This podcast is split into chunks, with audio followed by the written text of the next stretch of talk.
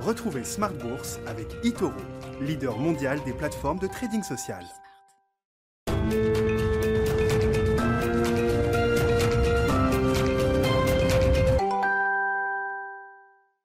Et c'est reparti pour Smart Bourse, votre double dose quotidienne de marché en direct sur Bismart, chaque jour à la mi-journée, 12h30, 13h et en fin d'après-midi, à partir de 17h désormais, la grande édition pendant une heure. Au sommaire de cette édition ce soir, l'heure des décisions qui a sonné pour la réserve fédérale américaine avec une conférence de presse à suivre de Jérôme Powell ce soir, 19h30, heure française, pour euh, annoncer le tapering, qui ne sera une surprise pour personne, la réduction euh, graduelle, progressive des achats d'actifs menés par la réserve fédérale euh, au rythme aujourd'hui de 120 milliards de dollars chaque mois. Et puis beaucoup d'attentes sur euh, la manière dont Jérôme Powell va euh, évaluer l'inflation après bientôt 9 mois de surprise à la hausse sur l'inflation aux États-Unis, une inflation qui reste collante à un niveau élevé de plus de 5% en rythme annuel sur les dernières marques qu'on a pu euh, regarder aux États-Unis. Jusqu'où le discours de Jérôme Powell sur l'inflation pourra-t-il euh, évoluer à ce stade hein? Ce sera vraiment un sujet d'attention important pour les investisseurs ce soir, sachant que le marché, lui, a déjà pris les devants et estime que la Fed est beaucoup plus en retard qu'elle ne devrait l'être et qu'il faudra sans doute euh, déjà quelques hausses de taux fin 2022 pour euh, continuer d'apaiser les, tensions le risque de tensions inflationnistes. Voilà pour les sujets de, de marché. Jérôme Powell, Powell qui va s'exprimer néanmoins, ne l'oublions pas, alors que l'économie américaine est en plein boom, hein. il faut le noter. On a vu encore le rythme d'expansion dans les services qui accélérait à un niveau historique au mois d'octobre. On sent quand même qu'il y a peut-être une deuxième jambe à l'idée de réouverture aux États-Unis après un été qui a été un peu compliqué à nouveau sur le plan euh, pandémique. Donc l'activité de service repart de l'avant au mois d'octobre. Et puis on peut peut-être même imaginer une réaccélération sur le front des embauches, sur le marché du travail, avec l'enquête du cabinet ADP, là aussi pour le mois d'octobre, hein, qui montre des créations dans le secteur privé, des créations d'emplois dans le secteur privé bien plus importante qu'attendue. On est à plus de 570 000 créations d'emplois dans le secteur privé au mois d'octobre. Le chiffre global du marché du travail aux États-Unis sera publié ce vendredi à 14h30. Dans cette ambiance, le CAC 40 a franchi son pic historique, son pic absolu du 4 septembre 2000, avec euh, un nouveau record à plus de 6950 points marqués au cours de cette séance. Le CAC 40 qui rattrape ainsi d'une certaine manière les autres grands indices mondiaux des pays développés. Le S&P 500 a battu euh, peut-être 60 fois son record au cours de cette année 2021. Le CAC donc qui va clôturer ce soir autour de 6950 points. Voilà pour les sujets de marché dont on parlera avec nos invités dans un instant. Et puis le dernier quart d'heure de Smart Bourse, le quart d'heure thématique qui sera consacré au thème du véhicule électrique et la conviction de Gérard Moulin, gérant chez Amplegest, qui viendra partager avec nous. Les marques premium allemandes sortiront comme grandes gagnantes de l'électrification du véhicule.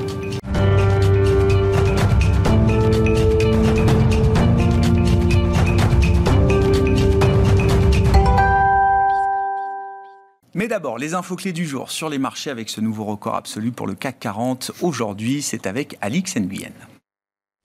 C'est record sur record pour la Bourse de Paris qui, après en avoir déjà réalisé un hier en clôture, réitère et dépasse son record absolu du 4 septembre 2000.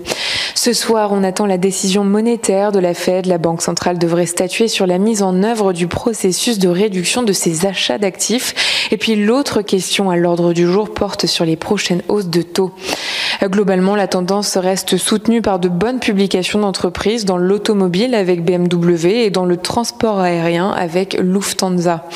Toujours sur le thème de la politique monétaire, au-delà de la Fed, demain, la Banque d'Angleterre devrait elle aussi réduire ses mesures de soutien à l'économie du fait de la poussée de l'inflation. Christine Lagarde, de son côté, euh, qui s'est exprimée aujourd'hui, envisage comme très peu probable euh, le fait que la BCE relève ses taux d'intérêt l'année prochaine en raison d'une inflation encore trop faible. Aux États-Unis, en octobre, le secteur privé a créé 571 000 emplois, soit 171 000 de plus qu'attendu par le marché et le chiffre le plus élevé depuis juin. Euh, toujours outre-Atlantique, l'activité dans le secteur des services a également accéléré en octobre. L'indice établi par l'ISM a atteint un record à 66,7 points. Côté valeur, Nexens recule. Si le fabricant de câbles confirme ses objectifs annuels, son activité au troisième trimestre déçoit avec une croissance organique de seulement 0,4% sur la période.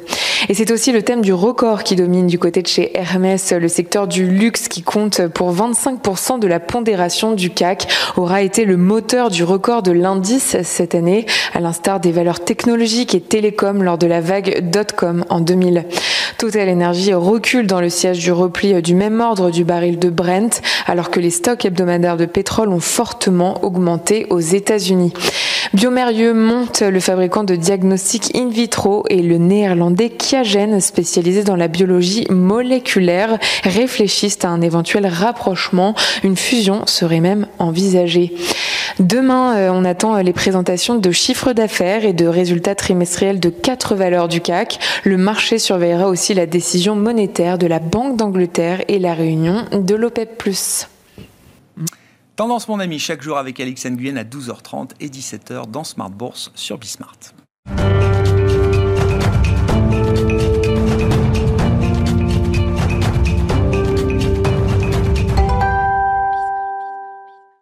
Trois invités avec nous chaque soir pour décrypter les mouvements de la planète marché. Edmund Ching est avec nous ce soir. Bonsoir Edmund. Bonsoir. Vous êtes directeur des investissements de BNP Paribas Wealth Management. Gilles Guibou nous accompagne également. Bonsoir Gilles. Bonsoir, Merci d'être là. Vous êtes directeur des actions européennes d'AXA IM. Et Xavier Patrolin est avec nous euh, également ce soir. Bonsoir Xavier. Bonsoir Grégoire. Ravi de vous retrouver. Vous êtes président d'Albatros Capital. Marquons le coup quand même avec ce record absolu du CAC 40 à plus de 6950 points qui bat ainsi son précédent record datant du 4 septembre 2000. J'ai deux questions euh, pour les professionnels de la profession, euh, Gilles. Est-ce que c'est un moment de marché important?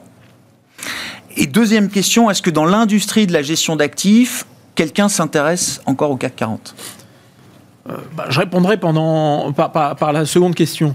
Est-ce que on s'intéresse encore au CAC 40 Peut-être quand on a affaire à des clients français et de la clientèle privée. Et, encore, parce que ça permet effectivement de parler quelque chose qui, parle un petit peu plus aux, aux clients privés.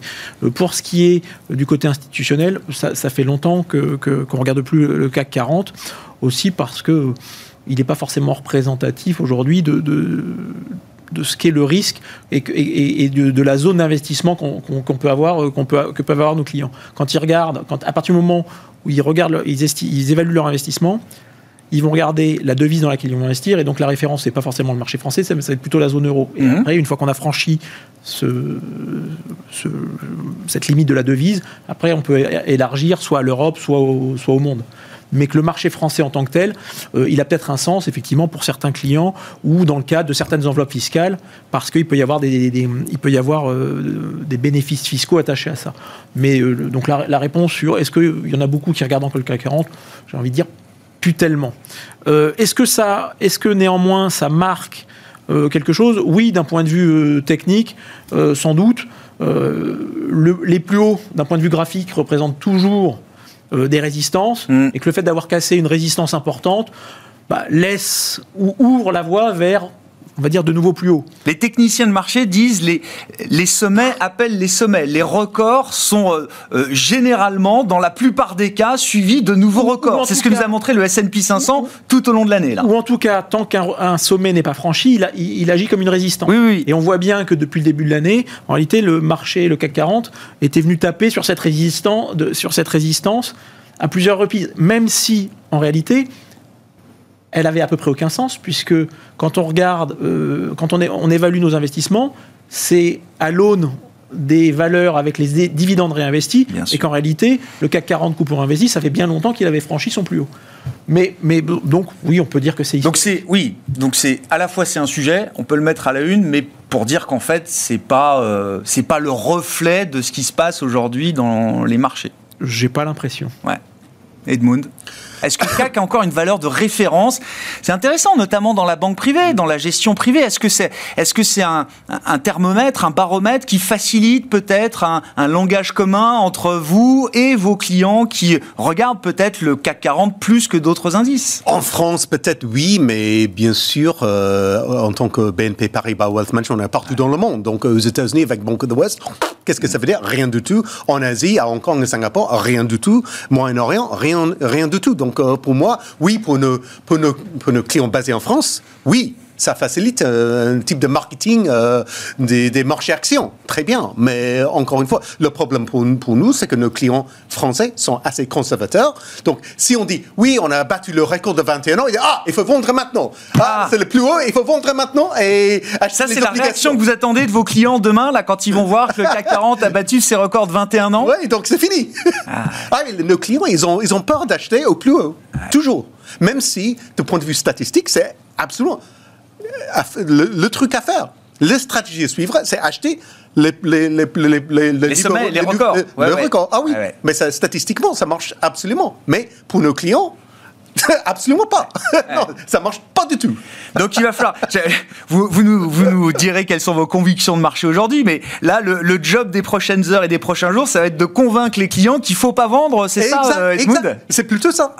il faut rester investi dans les marchés, surtout aujourd'hui, parce que normalement, le mois de novembre est un bon mois pour les actions et le mois de décembre. Et donc peut-être on peut parler des, autres stratégies comme les, une exposition vers les petits moins, moins petits capis, qui est normalement euh, la fin du la fin de, fin de l'année est quand même ah assez favorable, mais surtout pas vendre une exposition action aujourd'hui. Surtout pas. Oui, mais alors, moi j'avais entendu, et c'est vrai que historiquement, le, mois d'octobre est le moins beau mois de l'année. Hmm. Finalement, il s'est très très bien passé plutôt ce, mois d'octobre. Ah oui, non, mais... À l'inverse de, de, l'histoire euh, statistique d'une certaine manière. Oui, c'est vrai que euh, parfois, on, se souvient toujours des cracks des marchés, les mois d'octobre, comme en, 87 par exemple, bien sûr. Mais statistiquement, le mois d'octobre est normalement assez bon, mais surtout le mois de novembre est le, meilleur mois de l'année pour la plupart des indices actions. Xavier, qu'est-ce que qu'est-ce qu'on peut mettre derrière ce, record absolu du, CAC 40 Et encore une fois, voilà, c'est la question un peu B2B euh, pour les pros, parce que je comprends bien que ça fait la une des médias euh, euh, professionnels, grand public, et c'est normal. On en parle ce soir à la une de, de l'émission, mais est-ce que c'est encore un indice de référence aujourd'hui dans le monde des marchés tels qu'ils fonctionnent? Bah, de toute façon, un indice reste un indice. Donc, ce qui est intéressant, c'est de, comparer. Par, typiquement, là, je vais aborder un angle de valorisation. C'est de comparer euh, ce qui s'est passé en un peu plus de 20 ans sur le seul CAC 40. Donc, je vais comparer euh, l'évolution du CAC 40, donc on est quasiment stable, et l'évolution des earnings, et l'évolution des ratios de valorisation sur la même période, d'accord? Les, les, earnings ont progressé globalement d'une trentaine de pourcents et les ratios de valorisation ont baissé par rapport au point haut de l'époque de 40%. Donc ça permet juste, c'est une comparaison dite relative, c'est comme une balance, c'est juste ça, c'est de dire que le marché est sans doute cher aujourd'hui, en termes de valorisation par rapport à des, à des, perspectives de moyens historiques de très long terme, mais par rapport à la valorisation que conférait le CAC 40 de l'époque, hein, à un moment de la bulle TMT, il est moins cher. Donc ça permet de relativiser, si j'ose dire, la bulle ou la surévaluation, je mets ces termes entre guillemets, qui pouvaient exister euh, à l'époque. Euh, voilà, donc c'est ça qui est intéressant, me semble-t-il. Et puis après, dans, les indices, vous savez, il y a toujours ces espèces. Les indices ont une vocation euh, un peu commerciale. Et donc, si vous regardez un indice qui a évolué, euh, qui a été restructuré massivement, qui a eu beaucoup de sortants et beaucoup de rentrants, c'est plus du tout tout à fait la même chose. Euh, bon, typiquement, on a conservé France Télécom. Dois-je rappeler que France Télécom, au moment de la bulle technologique, a coté euh, pas loin de 120 ou 130 euros? Ouais, c'est ça. Hein, ça pesait près de 200 milliards. Ça je me pesait près de 200 milliards à l'époque. Michel Bon disant en janvier 2020. Euh, le marché veut des assignats, je vais lui donner des assignats en, en introduisant la cotation d'Orange. Euh, Orange, la partie à l'époque euh, mobile. Aujourd'hui, cette valeur se traite à, 9 euros et pas près. Je ne sais pas si on peut raisonnablement envisager de revoir un France Télécom, enfin un Orange aujourd'hui, euh, France Télécom ancienne version, de le retrouver à 120 euros. Il faudrait. Oui, c'est une grosse consolidation du marché des télécoms en France, peut-être. C'est en ça que c'est en ça que ces comparaisons sont, sont, intéressantes. Après, sur l'attractivité commerciale pour le pour le métier, ou enfin la, référence. Oui, mais c'est un vrai sujet aussi. Bien, bien entendu. Mais là, je je, crains que, effectivement, ce qui a été dit précédemment est exact. Euh, c'est-à-dire qu'en 20 ans, la mondialisation est consacrée et que les indices de référence aujourd'hui, sauf à avoir une spécificité euh, technologique, ce qui est en train d'ailleurs, euh, je ferai un, petit parallèle avec ce qui s'est passé outre-Rhin il y a quelques semaines. Oui. Vous avez vu qu'on est passé du, au, DAX à 40. DAX 40. Donc il y a une, au-delà de, la, symétrie du, nombre de, titres dans les deux paniers, il y a une volonté dans le, des autorités allemandes de, marché de, de promouvoir la dimension technologique pas uniquement industriel, dieseliste de, de l'économie allemande, mais euh, new technologique. De, et donc, c'est ça qui manque peut-être aujourd'hui au, au, CAC 40, c'est d'avoir une attractivité peut-être trop faible, de, ne pas être assez techno. Et alors, probablement que les, les, institutions de marché font avec ce qu'elles ont. Et on, a, on manque cruellement de, euh, de, de, titres ou de sociétés qui pourraient être emblématiques. Donc, derrière les indices, ne jamais oublier, c'est comme aux États-Unis. Vous savez qu'aux États-Unis, on avait passé du Dow Jones au Nasdaq, mais qu'au fond, on parle des GAFA, on parle aujourd'hui de Tesla. Ils ont derrière, derrière la profondeur de leur marché, ils ont des, ce que j'appellerais des renouvellement. Ils ont des, des, statuts, des entreprises qui ont une capacité à adresser la demande américaine, mais adresser au fond une certaine demande mondiale. Et donc ça, ça c'est un puissant vecteur euh, qui, qui, drive les, qui donne, qui donne. et même même le luxe et LVMH qui sont les emblèmes du CAC 40, vous dites, ça reste une une niche par rapport à ce que les icônes américaines peuvent adresser comme marché. Euh. Si j'étais méchant derrière le luxe, il y a euh, le, il y a le roi Soleil, il y a Louis XVI, enfin Louis, Louis XIV, c'est-à-dire il y a Versailles. D'accord, il y a, il y a plus, il y a une, une tradition, une culture française, une histoire française je ne la nie pas. Mais même si euh, elle adresse aujourd'hui des, demandes des baby-boomers, euh, euh, des, nouvelles générations. Mais c'est quand, même pas, quand même pas la même chose. Donc derrière la problématique du CAC 40, des performances du, référentiel historique que tu mentionnais, je crois qu'il y a peut-être une fragilité, une faiblesse constitutive du tissu industriel français, un manque de renouvellement qui fait que derrière cette stagnation apparente, il y a cette espèce de, désindustrialisation, de, ça peut être comblé, il n'y a rien d'irréversible, mais qu'au fond, c'est un peu normal que l'indice emblématique de... Oui, mais c'est intéressant, sur 20 ans, ça reflète quand même quelque chose de l'évolution du modèle économique d'un euh, pays. Mais oui, on, a, euh, regarde ce qui est arrivé à Alcatel, qui, euh, voyez, il y a plein, on pourrait, là, on pourrait lister, on pourrait passer l'heure à lister les, les grandes sociétés de l'époque qui sont sorties ou qui ont été rachetées par des tiers, et elles l'ont été pour, en général, des problématiques de euh, capitalistique, de mauvais positionnement, de fragilité, de parfois de, quasi faillite. Hein. Et donc ça, ça, pèse. On a, on a un exemple de Carrefour. Carrefour, à un moment, à côté, euh, Carrefour, était quasiment un, leader emblématique de la mmh. distribution mondiale qui avait, euh, qui rivalisait avec. Ça aurait pu être Walmart. Ça aurait pu être Walmart. Et voilà. Et ça reste Carrefour. Et c'est un acteur qui était sous la menace d'une OPA d'un obscur Canadien que j'ignorais. Euh, obscur. Avec tout le respect qu'on doit aux Canadiens. oui, bien sûr. Donc ça, nous dit des choses sur le capitalisme français. Gilles bah, ce, qui est, ce, qui est, marrant, c'est quand on regarde euh, sur, sur 20 ans la photo, effectivement, on s'aperçoit qu'il y a des titres et qui illustrent bien comment on a quand même changé le niveau de valorisation.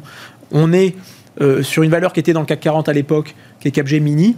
En réalité, on a passé, on a franchi euh, ces derniers jours à l'aune des résultats trimestriels. On est revenu sur les niveaux qu'on avait en l'an 2000. Sur Capgemini Il a fallu 21 ans. Alors on a touché un peu de dividende entre temps. mais en l'an 2000, c'est une valeur qui se traitait 40, 50 fois les résultats. Mmh. Aujourd'hui, on est sur une valeur qui se paye 20 fois les résultats. Parce qu'effectivement, c'est une société qui a changé de dimension, qui a été capable de, de, faire croître ses résultats. Donc on a quand même eu cette transformation qui illustre effectivement qu'aujourd'hui, bien qu'on soit au même niveau de, de, de, prix, en réalité, le marché est plutôt dans l'ensemble un peu, un peu moins cher. Ah ouais, mais c'est intéressant. Et euh, je serais peut-être un peu moins sévère sur, euh, sur le côté euh, technologique, parce qu'on a quand même quelques réussites d'un point de vue technologique en, Europe et notamment en France. Je pense qu'une société comme, comme Dassault Systèmes, il ne faut, pas bouder, faut, pas bouder notre plaisir. et là, pour le coup, ce qui illustre véritablement ce qui fait, ce qui fait la, en fait, la réussite en bourse, c'est vraiment la croissance du chiffre d'affaires et des marges.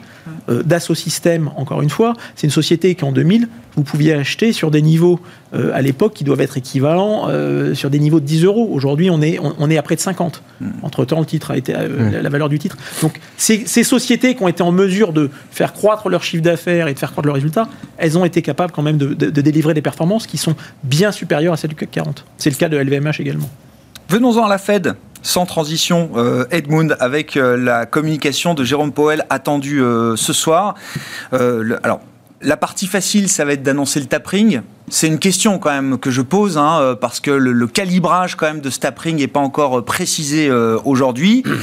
Et comment est-ce que vous voyez, est-ce que vous voyez évoluer le discours de Jérôme Powell sur l'inflation? Est-ce que l'inflation va rester officiellement transitoire aux États-Unis ce soir à 19h30 heure française? Oui, parce que maintenant il, il, a dit, il a raconté la même histoire combien de fois déjà? Beaucoup, beaucoup Ah de oui. fois. Donc c'est difficile de changer l'histoire carrément Ah maintenant. De dire non, non, non, j'avais tort. Ah, non, non. euh, le taux d'inflation aux États-Unis n'est pas du tout transitoire. Ça va être permanente. Et là, il faut, parce que si, ici, aujourd'hui, il commence à changer les discours comme ça, il faut augmenter les taux demain. Ouais.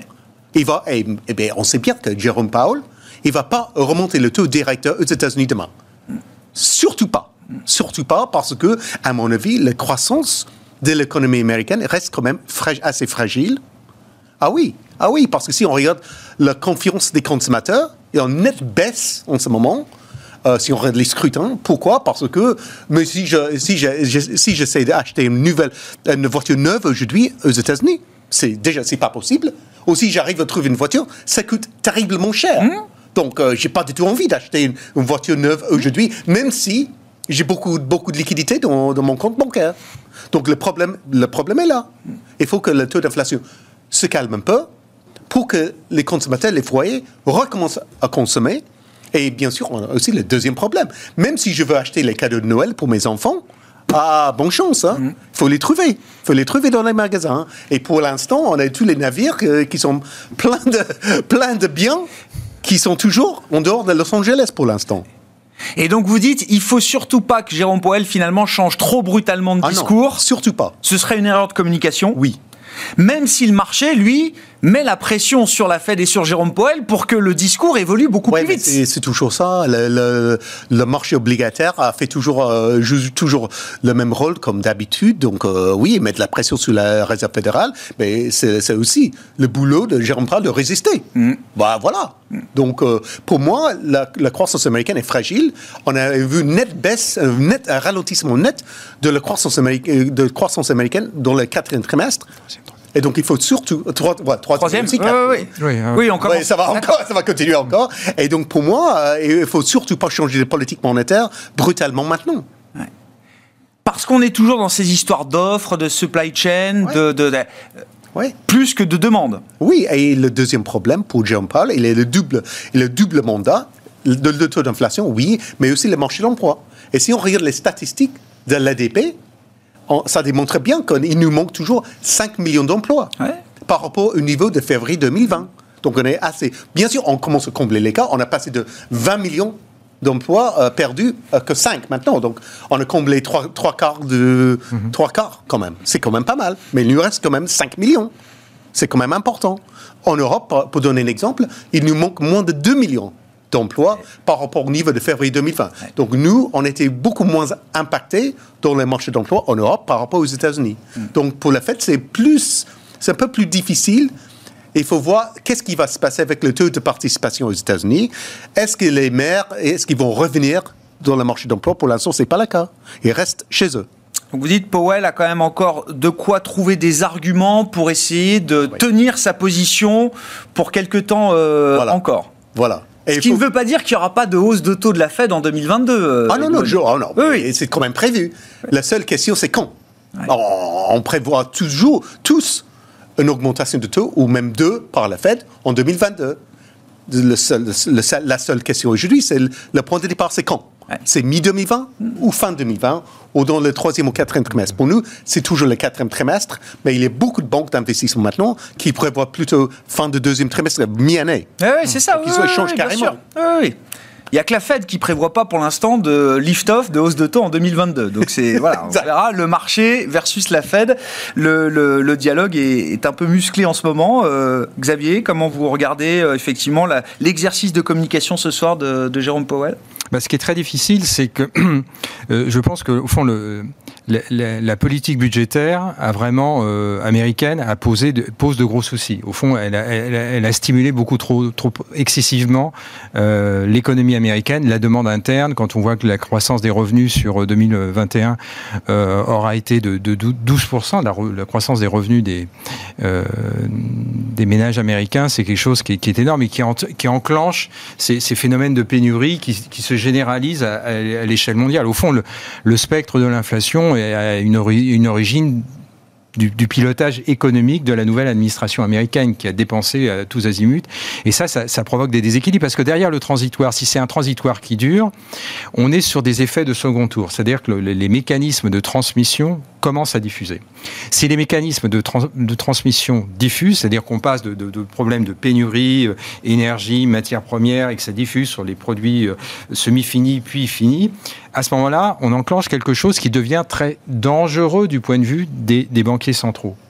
Parce que ça veut dire que ils vont se présenter dans la perspective du tapering, c'est-à-dire on arrête, on, on arrête, graduellement les achats de, de, de dettes souveraines américaines et on se présente fin, euh, fin, juin 2022 avec potentiellement des effets de diffusion qui continuent et qui placent le régime d'inflation américain sur un rythme trop élevé.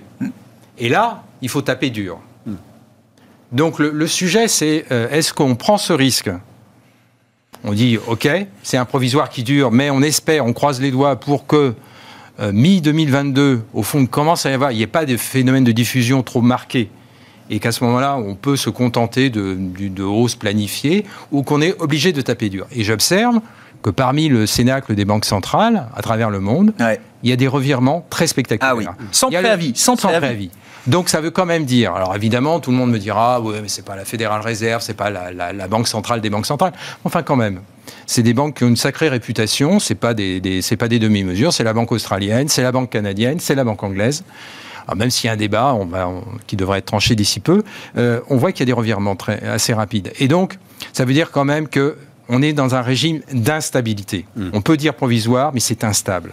Et, et, et, et on est, faut quand même voir que l'économie mondiale, au-delà de la situation américaine ou des, des économies occidentales, l'économie mondiale est dans une situation qui n'a pas véritablement d'équivalent dans les 20, 30, non. 40 dernières années. Ceci, ce mécanisme de pénurie ouais. à l'échelle mondiale. Ouais, et quelque chose qui n'a pas d'équivalent. On a connu ah, des ouais. pénuries, mais qui se répartissaient par zone géographique. Là, il n'y a pas de possibilité d'ajustement.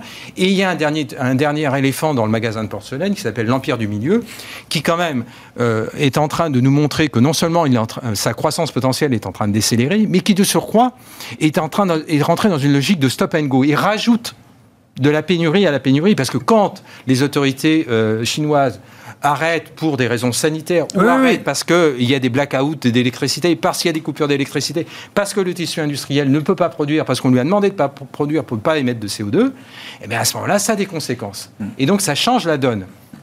Et cet élément-là, cet élément-là est difficile à intégrer. Mais je suis d'accord avec ce qu'a dit Edmund. C'est vrai que du point de vue purement monétaire, j'observe pas d'accélération de la circulation de la monnaie.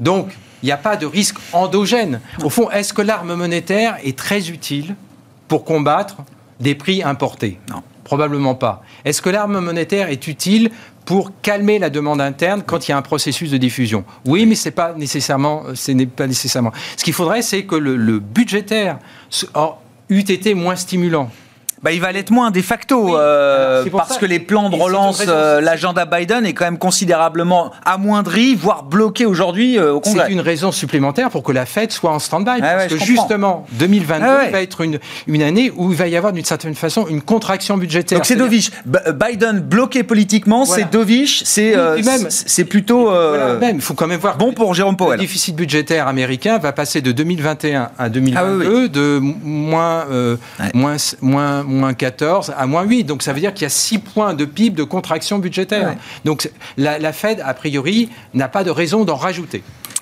Gilles sur l'accélération de la normalisation des, des, banques centrales et la Fed qui fait quand même euh, office de référence, de juge de paix. C'est pour ça que le discours ce soir va être important, alors que le tempo s'accélère euh, ailleurs. Si, si, je regarde un peu ce qui s'est passé depuis l'été, c'est qu'effectivement, tout le monde était, euh, était persuadé que l'inflation était transitoire. Donc maintenant, on fait un débat euh, sémantique pour savoir ce que ça veut dire transitoire. transitoire, on pensait que ce serait six mois, et en fait, on est en train de nous dire que transitoire, finalement, c'est le temps qu'il va falloir pour euh, mettre en place les capacités de production, notamment sur les semi-conducteurs, parce qu'il y, a- il y a quand même beaucoup qui vient de là. Et ça, c'est pas six mois, c'est deux ans. Donc, donc, en fait, on est en train de nous dire que le transitoire, finalement, ça peut être deux ans. D'où les risques peut-être de deuxième tour. Maintenant, ce qu'on peut dire, c'est quoi? C'est que on s'aperçoit que cette inflation qu'on peut appeler transitoire euh, pour la pour, par commodité, néanmoins, elle provoque un impact réel, qui sont que les taux d'intérêt réels, eux, ont continué de baisser. Et donc, que, en réalité, si on fait rien sur les taux euh, nominaux, et donc éventuellement sur les programmes de, de- ouais. bah, en fait, on continue à stimuler l'économie assez largement. On devient plus accommodant. On devient quasiment plus accommodant. Et donc, il y a sans doute un exercice de pilotage Ouais. Euh, que je suis heureux, heureux de ne pas avoir mener, mais qui est de dire, bah, finalement, on va devoir acter du fait que les taux d'intérêt euh, réels sont bien trop bas et qu'il va falloir les rendre peut-être un petit peu moins accommodants sans vouloir être trop non plus euh, trop restrictif. Et c'est pour ça que le mois dernier, on a vu apparaître euh, cet oxymore de dovish tapering. Donc en fait, on, on resserre, mais sans trop resserrer. Et que par commodité, on regarde tous les taux d'intérêt nominaux. Euh, et qu'en réalité, il faut regarder les taux, taux d'intérêt- réels. les taux d'intérêt réels qui restent très largement. euh, voilà. Qu'est-ce que ça veut dire sur les actions? Parce qu'en fait, moi, c'est ça qui m'intéresse en étant gérant action. Ça veut dire que à un moment donné où les taux d'intérêt réels sont négatifs et où les taux d'intérêt, les, les taux, les taux courts restent quand même très faibles, et qu'effectivement il y a une inflation qui repart, ben, ça veut dire que sur, sur la classe d'actifs obligataires, vous n'allez pas gagner d'argent. Et si vous prenez de la duration, Ah non, ça va être encore pire. Donc, qu'est-ce qui se passe depuis un mois? Effectivement, les, marchés actions repartent. Parce qu'en réalité, hors des actions, qui sont des actifs réels et qui permettent en réalité de, réintégrer l'inflation au travers, des chiffres d'affaires, plus ou moins en fonction des, entreprises, mais néanmoins avec des sociétés qui vous versent des dividendes réels et pas nominaux, bah, en réalité, hors des actions, point de salut. Mm. Donc en fait, bah, aujourd'hui, pour l'instant, euh, bah, bien, bienvenue, sur- bienvenue Ouais, sur le marché. Le schéma de marché change pas pour vous euh, Pour l'instant. Alors attention, parce que euh, la difficulté, c'est qu'effectivement, si on, on, on est, on est quand même tenu à l'exercice de communication. Si à un moment donné, on a l'impression que cet exercice de resserrement va un peu au-delà de juste maintenir les taux d'intérêt réels, ou finalement on va quand même vers quelque chose, un, un vrai De restrictif, ouais, ouais. à ce moment-là, on peut avoir ce qu'on a déjà eu dans le passé. C'est une bascule assez massive de des actifs à duration longue de la supercroissance vers des actifs à duration courte qui sont, euh, si on parle de manière un peu caricaturale, les banques, les- les uti- les- les- l'énergie, en fait, tous les actifs où, sur lesquels les cash flows actuels ne sont pas complètement valorisés parce qu'on on estime qu'ils ont une duration ou une capacité de, de survivance assez courte. Est-ce que, est que la BCE peut, résister à la normalisation euh, accélérée un peu partout dans le monde? On voit que la communication de Christine Lagarde, qui essaye de repousser justement les anticipations de marché sur des, hausses de taux euh, futures en, en zone euro, est, est pas évidente. Je crois que la, zone euro, il y a des ajustements qui se font. Alors, sur, la part- sur les, les taux longs, il y a des ajustements qui se font de manière à peu près naturelle. C'est qu'en réalité, euh, à un certain, arriver à un certain niveau de spread entre euh, les US et, l'Europe, Ouais. on s'aperçoit que de toute façon, à un moment donné, On est aspiré. on, est, on est ouais, ouais, aspiré. ouais. Et donc ça, effectivement, ça peut permettre euh, à, à- à l'Europe d'éviter de faire le boulot. Maintenant, on a bien vu lors de sa dernière communication, Christine Lagarde avait dit, bon, euh, à la fin de notre programme de rachat d'actifs, euh, fin, fin mars, de- on trouvera d'autres outils pour venir substituer Ah oui. à ce qui, pour Oui. venir substituer à ce, qui- à ce Oui. qui existait. Et donc, il y a quand même cette, il y a quand même aujourd'hui euh, cette conscience que le rôle des banques centrales, il est certes d'assurer la stabilité des prix, certes de travailler sur le niveau de l'emploi, mais il est aussi d'assurer la stabilité financière. Et donc, quelque part, ils ont aussi euh, le, le devoir ou l'objectif de, fa- de faire en sorte que les marchés, actions, euh, notamment aux États-Unis, c'est sans doute encore un peu plus important aux États-Unis, euh, ne crachent pas. Mhm. Et donc, on voit bien que c'est. Et, et c'est là où c'est un petit peu compliqué, c'est qu'en fait, c'est- tout un exercice de- D'équilibriste. d'équilibriste Ouais. euh, et, et qui rend aujourd'hui l'investissement un peu compliqué parce qu'on est dans un marché qui reste sur les marchés actions très polarisé. Donc c'est ça, en fait, l'enseignement de tout ça, de tout ce qu'on on a perdu un peu de visibilité quand même euh, que nous apportaient les banques centrales jusqu'à présent. Les forward guidance étaient bien établis, euh, les taux vont rester bas, lower for longer. Là, on rentre dans une forward guidance qui est plus compliquée, dans une, un pilotage des anticipations de marché qui va être un peu plus avec, des, euh, et avec des compliqué. politiques budgétaires qui deviennent de fait un peu plus restrictives Oui, qu'on sort de Ça- cet effet, ah bah oui. cet effet post-Covid. Bah tiens, pour basculer justement sur la politique américaine, euh, il y a peut-être quelques commentaires, quelques remarques à faire sur alors une élection qui a marqué les esprits la nuit dernière aux États-Unis. Il y avait une vague d'élections locales dans différents euh, États pour des postes de maire, des postes de gouverneur. Et il y a notamment une élection en Virginie, mais je crois que c'est très serré également dans le New Jersey, où euh, bah, les démocrates se sont fait prendre, prendre à revers. En Virginie, qui est un État que Biden avait gagné avec 10 points d'avance euh, lors de la dernière élection euh, présidentielle, que Trump en 2016 n'avait pas réussi à renverser, c'est un gouverneur républicain désormais qui sera à la tête de l'État. Ah oui, je, pense que c'est un problème pour l'administration démocrate sous Biden. Et le problème, c'est que je pense que Biden, comme président, n'est pas très aimé par le, par le peuple américain. Et surtout, le vice-président Kamala Harris, encore moins. Donc le, le problème est là aujourd'hui. Est-ce- Qu'est-ce qu'ils vont faire pour le peuple américain aujourd'hui? Et c'est pour ça que je pense qu'ils vont pousser le plan, la- le plan de dépenses infrastructure dans les, dans les prochains jours, parce que pour eux, c'est absolument vital de faire passer ce plan de dépenses avant les prochaines élections à midterm. Parce qu'après, ce sera plus possible.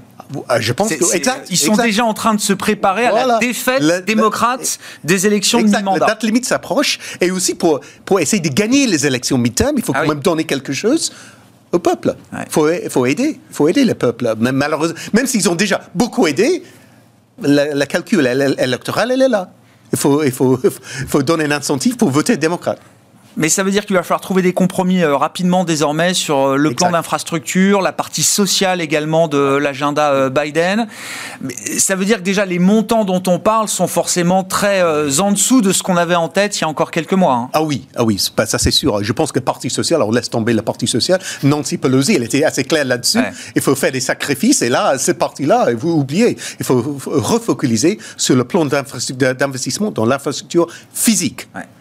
Pas du blabla, mais physique. Parce que franchement, à chaque fois que je rends visite à New York, c'est quand même, euh, c'est quand même, euh, c'est un peu dégueulasse. C'est c'est dégoûtant. Quoi. On regarde le métro, subway, c'est, c'est, crado. Même en venant de Paris, euh, Edmund Ah non, euh, Paris, ça va. Non, mais le métro, ça va encore. hein. Mais on- on- honnêtement, après le subway à New York, euh, c'est super ici. hein.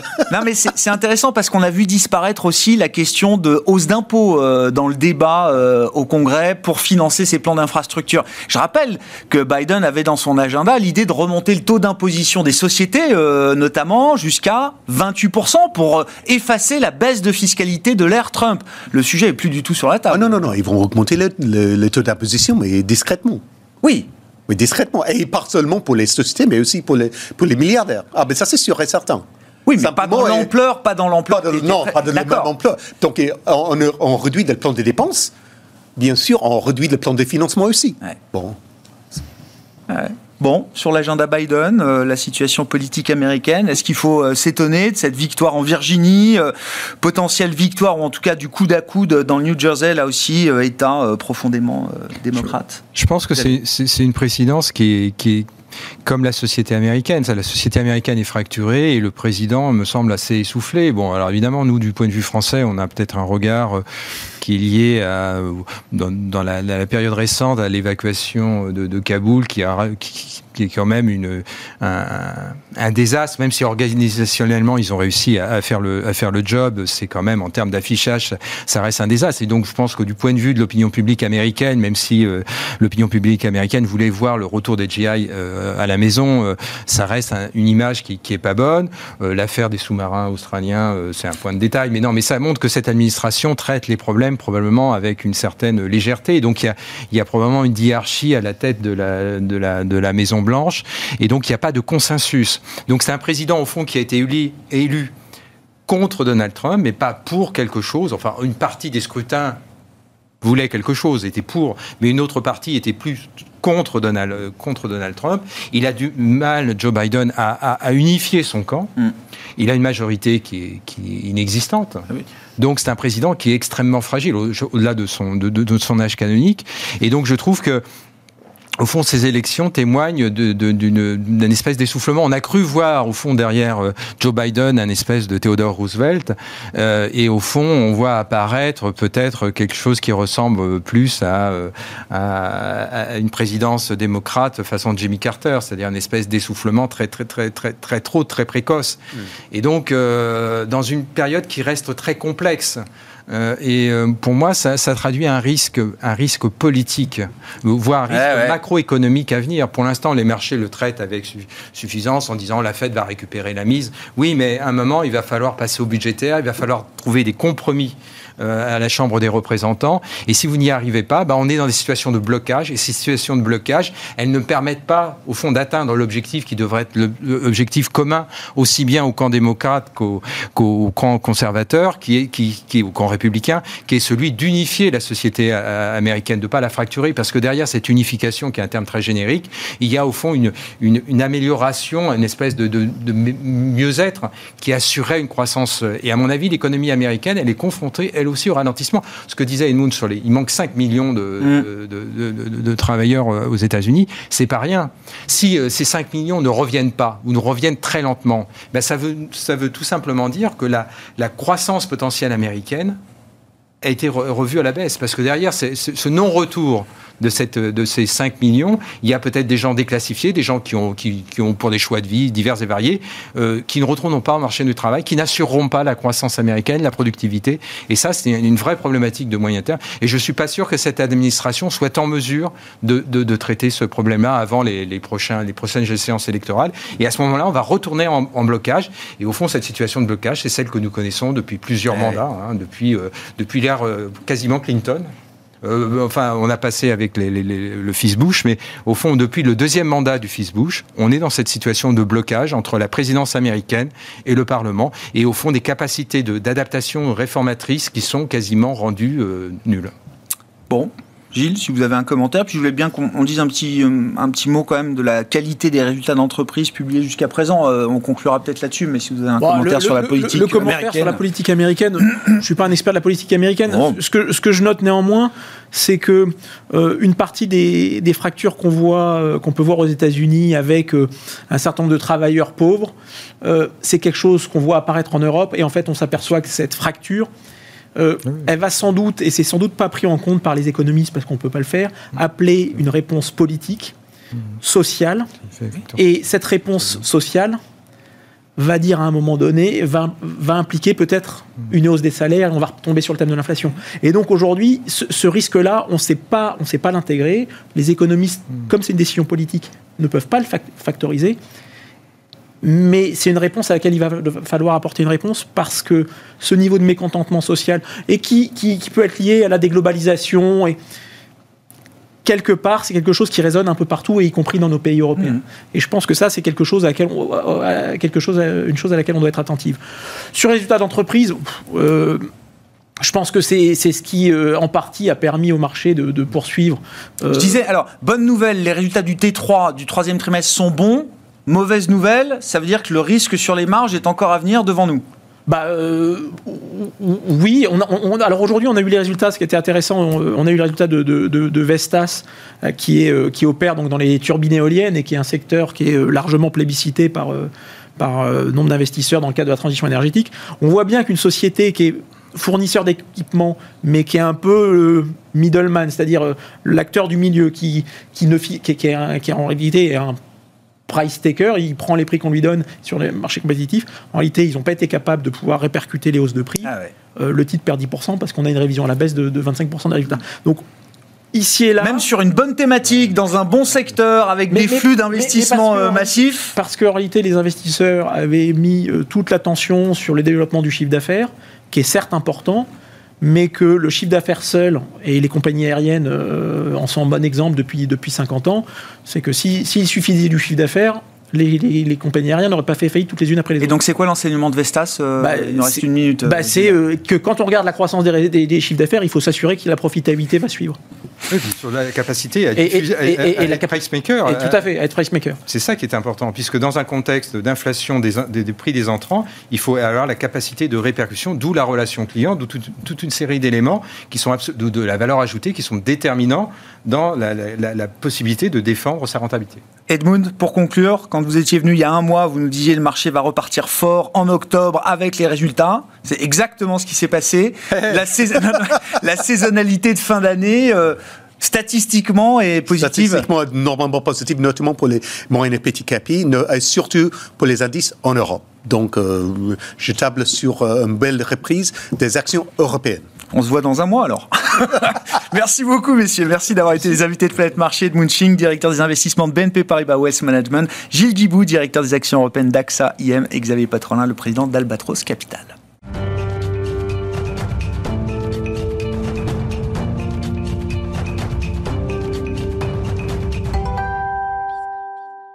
Le dernier quart d'heure de Smart Bourse chaque soir, c'est le quart d'heure thématique. Le thème ce soir, c'est celui du véhicule électrique et pourquoi est-ce que les marques premium allemandes vont sortir grandes gagnantes de cette vague d'électrification. C'est Gérard Moulin qui va nous expliquer ça. Bonsoir Gérard. Bonsoir Grégoire. Merci d'être là. Vous êtes responsable des actions européennes Geste. Gérard, on se connaît depuis longtemps. Vous investissez euh, depuis plus d'une dizaine d'années, peut-être maintenant, sur le thème du pricing power. Vous n'avez jamais eu de marque premium automobile allemande en portefeuille jusqu'à cette année 2021. Et donc, je suis très intéressé de savoir ce qui vous a fait renverser cette conviction, parce que c'est quand même lourd, j'imagine. Il a fallu du temps pour que vous compreniez peut-être pourquoi les marques premium allemandes allaient sortir gagnantes de l'électrification. Euh, vous en êtes convaincu, et donc vous avez 12 minutes pour nous expliquer pourquoi, euh, Gérard. Oui, bonsoir Grégoire, merci encore pour l'invitation. Et vous êtes bien informé. C'est vrai que Eh jusqu'à ce début d'année, jusqu'à 2021, Ouais. on n'a jamais été présent sur ce secteur euh, du premium automobile. Pas plus allemand que, que, que d'autres nationalités. On était dans l'exclusivité, on est toujours sur Ferrari, qui est notre, la première ligne du fond. euh, Mais c'est du luxe, c'est autre chose. C'est autre chose. C'est pour des- c'est pas pour les mêmes raisons. Tout à fait. Effectivement, ça a demandé beaucoup de travail à l'équipe. Euh, en fait, je vais peut-être vous surprendre, mais il y a une petite année, c'était même la conviction complètement inverse. Je vous prends l'exemple de BMW. BMW, hormis donc le luxe, les six marques de luxe, euh, était comme, est considéré comme l'entreprise qui produit les meilleurs moteurs. Donc les meilleurs moteurs thermiques.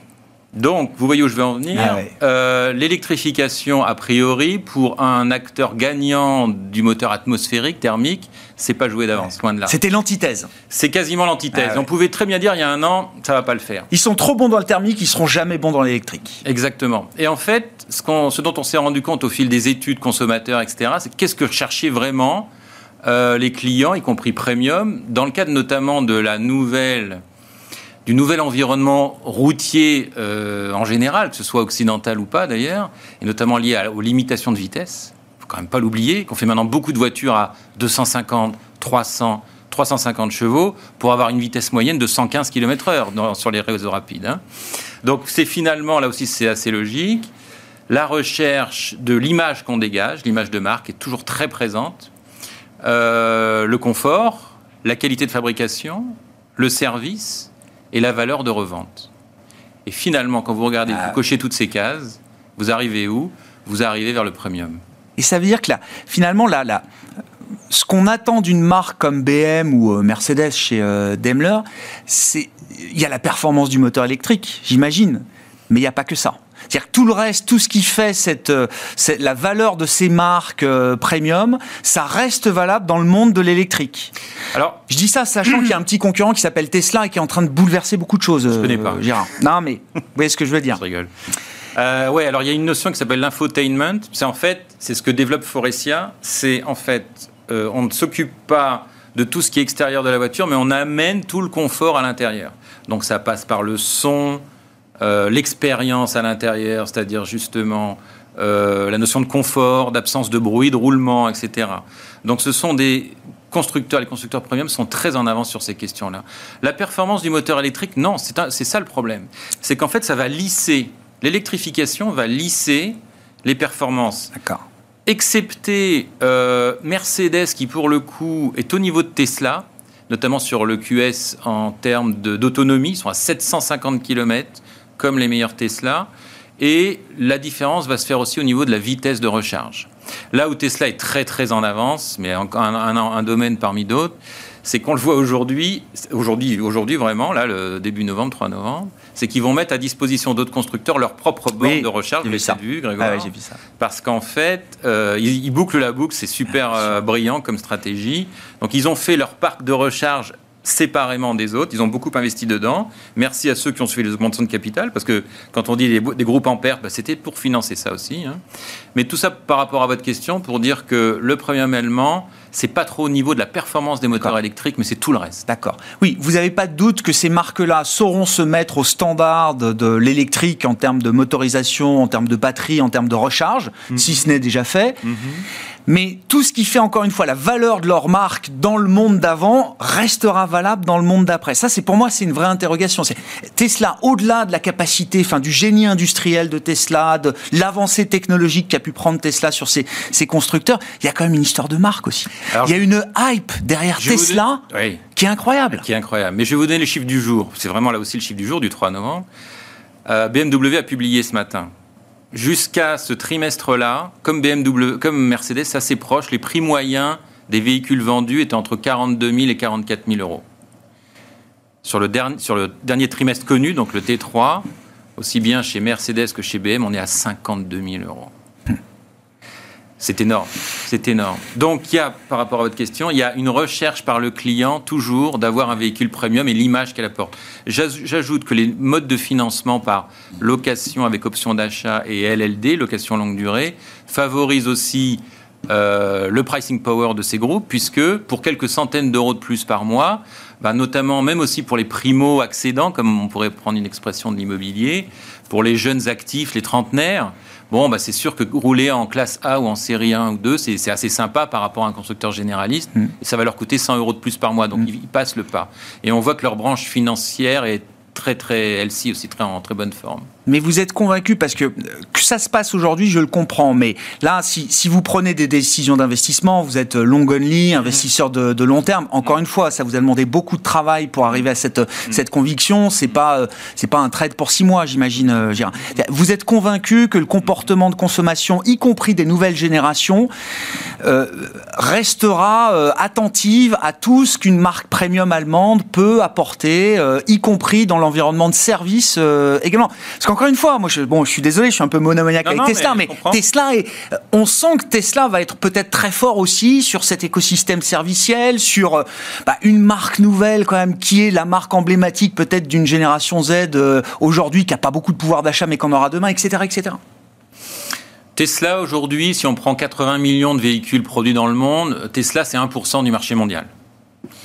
Euh, donc, même avec une croissance de 40 à 50% par an, on peut dire que les constructeurs premium ont au moins 10 ans devant eux avant que le gâteau soit mangé par euh, Tesla. Je on a raisonné aussi Ouais. un peu comme ça, d'accord Euh, Encore un chiffre, mais qui est vachement important sur le T3. euh, baisse du nombre de véhicules vendus pour Mercedes, c'est sorti la semaine dernière, de 30%, baisse du chiffre d'affaires de 1%. C'est énorme. J'adore ce chiffre-là parce que là, on est dans notre pari, entre guillemets, du début d'année en disant là, le pricing power va être là. On est en plein dedans. Euh, Mercedes, euh, BM, c'est moins 13% de volume, plus 3 de chiffre d'affaires. Donc, on est encore dans cette histoire de gâteau sur le premium qui est assez important au niveau mondial pour qu'il y ait de la place pour tout le monde, que Tesla grandisse, que le premium allemand grandisse. Ouais, je je parle de le premium allemand parce qu'on a vu le premium britannique souffrir. On vient d'avoir aussi ces derniers jours euh, le groupe Jaguar Land euh, qui a publié, et c'est pas du tout du même tonneau que les, les premiums allemands. Il y a une ingénierie industrielle en Allemagne qui est phénoménale. D'ailleurs, vous parliez de Tesla. Vous le savez, euh, la Gigafactory en Europe de Tesla, c'est sera à Berlin. en Allemagne. hein, Ah ouais. Berlin. Et, et justement, ce, ce modèle industriel allemand, alors qu'il a été d'une efficacité redoutable à tous les niveaux, dans l'automobile en, en premier lieu ces, ces dernières années, ces dernières décennies, devrais-je dire, euh, il est capable aussi de s'adapter à la nouvelle donne potentielle industrielle euh, demain. C'est que moi j'écoute beaucoup ce que dit le patron de Volkswagen sur euh, Tesla. Il est admiratif, il est omnubilé par le modèle industriel de Tesla, notamment la capacité logicielle euh, de Tesla à piloter ses approvisionnements de manière très très flexible. Je parle des semi-conducteurs, hein. donc avec une intégration très verticale là aussi. Mhm. Est-ce que ces groupes allemands premium, est-ce que ces marques premium sont capables de rivaliser avec ce qui semble être la nouvelle référence industrielle mondiale, euh, Mais euh, Grégoire, je vais dans, votre sens tout en disant que le premium a encore vraiment sa chance parce que finalement, c'est un peu comme Ferrari avec cette communication d'hier, puisque c'est une grosse actualité automobile. Ouais, ouais, ouais on est en plein dedans là. fait en, en 3-4 jours. Hein. Hier après-midi, Ferrari parlant de partenariat, parce que trop petit, avec ces notions que vous évoquez, est-ce que vous pouvez être assez agile, assez, vous n'avez pas d'intégration verticale, vous êtes trop petit Mais en fait, c'est ça l'idée aussi. C'est quand vous avez ce pricing power, vous pouvez, comment dire, vous pouvez encore avoir des lacunes en termes d'efficacité, parce que finalement, c'est le client qui va payer à la fin. Vous voyez ce que je veux dire ah Quand vous êtes généraliste, si vous, c'est pour ça que Volkswagen est ah admiratif, parce que là, là, lui, il n'a pas les moyens de se battre. Et quand il n'y a pas assez de semi-conducteurs, quels sont les concurrents des généralistes C'est le marché de l'occasion. On l'a vu aux États-Unis. L'occasion des États-Unis. Quand le premium n'arrive pas à livrer ou n'a pas cette efficience que vous évoquez qu'on souhaiterait qu'ils aient peut-être, c'est vrai qu'ils ne sont, pas au niveau de, sont pas au niveau de Tesla, mais je pense que ça se traduit, je, je pense, enfin c'est les chiffres qui le montrent. Quand vous dites à un client premium, écoutez, c'était trois mois d'attente, ça va être ça va être quatre mois, quatre mois et demi. Le client il attend? Eh ben, le client attend parce que il n'a pas le véhicule de Monsieur Tout le Monde. Vous voyez, c'est ça aussi la subtilité du game là-dedans. C'est que chez un généraliste, on part en occasion récente. Chez euh, un premium, on dit non, j'ai commandé une classe E ou une X4, euh, non, je vais attendre. Le, service, ça peut être vraiment un, relais de croissance, un thème de développement important pour ces marques euh. Il y a beaucoup de choses à inventer aussi de ce point de vue-là. Euh, elles sont prêtes. Euh, ces marques, voilà, Daimler, BM, hein, pour citer à nouveau ces, deux groupes, ils, avancent aussi sur sujet de l'environnement de service qu'ils vont proposer. Dans l'idée que c'est plus juste une voiture, c'est un service de mobilité. Oui, c'est un service de mobilité exactement. Il faut, il faut rappeler à cette occasion que l'électrification enlève beaucoup d'entretien. il n'y a plus de panne, il n'y a plus vraiment d'entretien. Ah Et donc, les, la partie, quand eh vous allez dans une concession, la partie euh, réparation-maintenance, prenez une photo aujourd'hui de ce service-là, on peut la reprendre dans 10 ans, vous allez voir, ça va être quelque chose. Il y en aura peut-être il y aura peut-être deux personnes au lieu de 10. Et effectivement, Mercedes en a déjà parlé, ils veulent, ils veulent passer à des salons d'accueil type, type boutique de luxe, avec des services qui sont proposés. Prenons l'exemple de la, du gardiennage des, pneus. Euh, vous savez que maintenant, bah, ça arrive en France. Là aussi, c'est encore cette semaine, décidément. Vous faites bien de m'inviter. Merci encore, Grégoire. C'est la bonne semaine. Mais on est sur l'obligation d'avoir des pneus hiver dans la moitié des départements. Qu'est-ce que vous faites quand vous êtes citadin et que vous avez les quatre pneus, vous avez une cave, vous faites du gardiennage. Donc c'est la marque qui va. Bon, chez Mercedes, c'est 500 euros par an. Voilà. Euh, c'est un exemple parmi d'autres mais qui montre qu'on va aller vers ces services et qu'effectivement, euh, ça, me fait dire, si j'ai juste 30 secondes, c'est que euh, nous, on, est arrivé aussi à la conclusion, en, côtoyant pas mal d'experts, que euh, la solution au niveau de l'emploi, ça serait l'essence synthétique. Parce que l'essence synthétique sur laquelle travaille Porsche, par exemple, permettrait de garder toute la filière des mécanos, de la réparation, etc. Hein. Alors que l'électrification va causer. Ah oui. Vous savez qu'en Allemagne, il y a, une énorme alerte de la part du monde automobile là-dessus. C'est des dizaines de millions d'emplois qui disparaissent. oui, c'est plutôt même des centaines. Des centaines de milliers d'emplois. Merci beaucoup euh, Gérard d'être venu partager cette conviction euh, nouvelle avec nous donc sur euh, ces marques premium allemandes qui sont bien positionnées pour faire face à la concurrence de Tesla, il faut le dire comme ça, dans le monde de la voiture électrique. Gérard Moulin qui était à mes côtés en plateau pour le quart d'heure thématique de Smart Bourse ce soir, le responsable des actions européennes dans.